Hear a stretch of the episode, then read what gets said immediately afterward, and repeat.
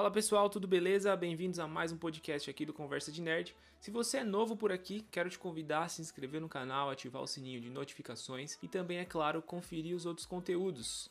Tenho certeza que você vai curtir. E o assunto de hoje tá bem fresquinho, hein? Ontem saiu um novo rumor, segundo o jornalista Daniel Richman, de que o The Batman será uma trilogia.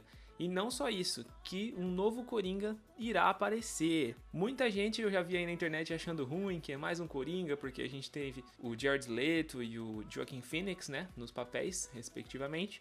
Mas, gente, se tratando de um universo isolado, que o The Batman vai ser um filme com seu universo próprio ali, é claro que vai ter um Coringa novo, porque eles vão explorar a mitologia do Batman ali, os personagens do Batman, o pessoal que está envolvido com o Batman ali, não outros heróis, né? Como foi o caso do Batman do Ben Affleck, que, que se relaciona com a Mulher Maravilha, com o Superman. Enfim, não. Por ser um universo isolado, eles vão trabalhar ali com os personagens dele. E o Coringa é o arco inimigo do Batman. Então é claro que ele iria aparecer. E se tratando de um universo isolado, como eu disse, é óbvio que o Coringa terá que ser outra pessoa. Não pode ser o Coringa do Jared Leto que apareceu lá em Esquadrão Suicida, porque Esquadrão Suicida faz parte do DCU, dos filmes conectados. E o Joaquin Phoenix, o Coringa dele, é um Coringa totalmente isolado, que funciona ali sozinho naquele filme. Então é claro que eles irão escalar um novo para fazer o vilão do Robert Pattinson. A internet tem vários fanarts aí sobre o Joaquin Phoenix aparecendo no filme do Robert Pattinson, mas isso não rola, gente, por causa do seguinte: o Bruce Wayne aparece como uma criança no filme Coringa. O Arthur Fleck já é um adulto, nos seus 40 e poucos anos, quando o Bruce ainda é uma criança. Então, quando o Bruce se tornasse o Batman, o Coringa do Joaquin Phoenix seria muito velho, seria um tiozão.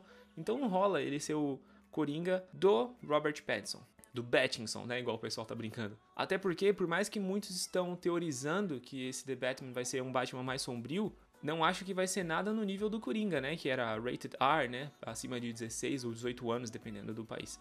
Então não vai ser nada pesado. Talvez não vai ser family friend também. Mas vai ser uma coisa mais leve. Então aquele Coringa do Joaquin Phoenix não se encaixa de jeito nenhum. Então é óbvio que sim, eles irão escalar um ator novo. Isso já era de se esperar. O que a gente começa a pensar então é quem será que vai interpretar esse famoso vilão? Lembrando que é uma responsa muito grande, né? O Jared Leto foi massacrado aí por parte dos fãs, já o Joaquin Phoenix foi aplaudido porque conseguiu aí ficar no mesmo nível do Heath Ledger, né? Que foi um ícone, foi sensacional, todo fã do Batman gosta da interpretação dele como Coringa. Então é uma responsabilidade muito grande, mas vale destacar aqui os fancastings, né, que são feitos.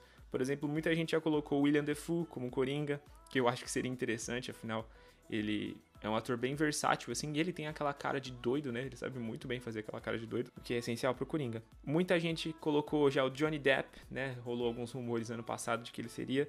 Talvez fosse interessante também, porque o Johnny Depp é muito bom em fazer personagens excêntricos. Seria um Coringa diferente, né? Bom, existem várias versões do Coringa, né? A gente não pode falar que existe um que é um que é canônica e tem que ser daquela maneira e acabou. Não, cada ator é, faz uma versão do Coringa e isso é interessante. Não fica sempre a mesma coisa, né? Muitos já colocaram também o Leonardo DiCaprio, mas particularmente eu acho que ele não toparia fazer um filme de super-herói. Acho que a pegada dele é são os filmes mais cults, assim, projetos mais isolados, né? Até porque se ele fizer o Coringa é possível que ele, é, além de ficar marcado, né, como esse personagem, é possível que ele tenha que reprisar o papel. Então, eu acho que ele não vai, vai querer fazer esse papel não, não é muito a cara dele. Principalmente depois dele ter ganhado o Oscar, né? E ainda teve gente que colocou o Macaulay Culkin, o que é mais doido ainda, né? Porque já faz muitos anos que ele nem se envolve mais com produções cinematográficas. Então, é possível que isso não aconteça, porém as fanarts ficaram bem legais.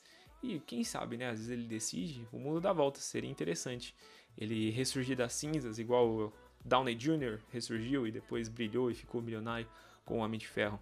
Quem sabe? E além disso, o Snyder Cut está começando a ganhar forma, né? Além daquelas coisas que a gente já tinha, já teorizava, o Snyder já se pronunciou, falou que o Cyborg, interpretado pelo Ray Fisher, né? Lá no Twitter ele colocou que é o coração do filme dele, e a gente sabe que nos cortes que a Warner fez, quem mais sofreu foi o Cyborg, porque ele tinha muito mais participação, muito mais destaque e foi excluído no corte final do filme.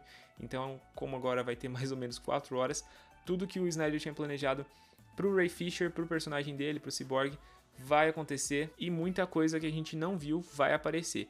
E além disso, Snyder também mencionou que não vamos ter o céu vermelho na batalha final, como muitos já estavam esperando, né? Inclusive nos trailers, em nenhum momento a gente tinha aquele céu vermelho, só no filme que foi aparecer mesmo. Então, como muitos já apontavam que era coisa do Joss Whedon, agora o Snyder comprovou que realmente era e na versão dele não vai ter. Mas é isso aí. O que você pensa de tudo isso? Concorda comigo? Não concorda? Deixa aí nos comentários. Vamos continuar conversando, galera.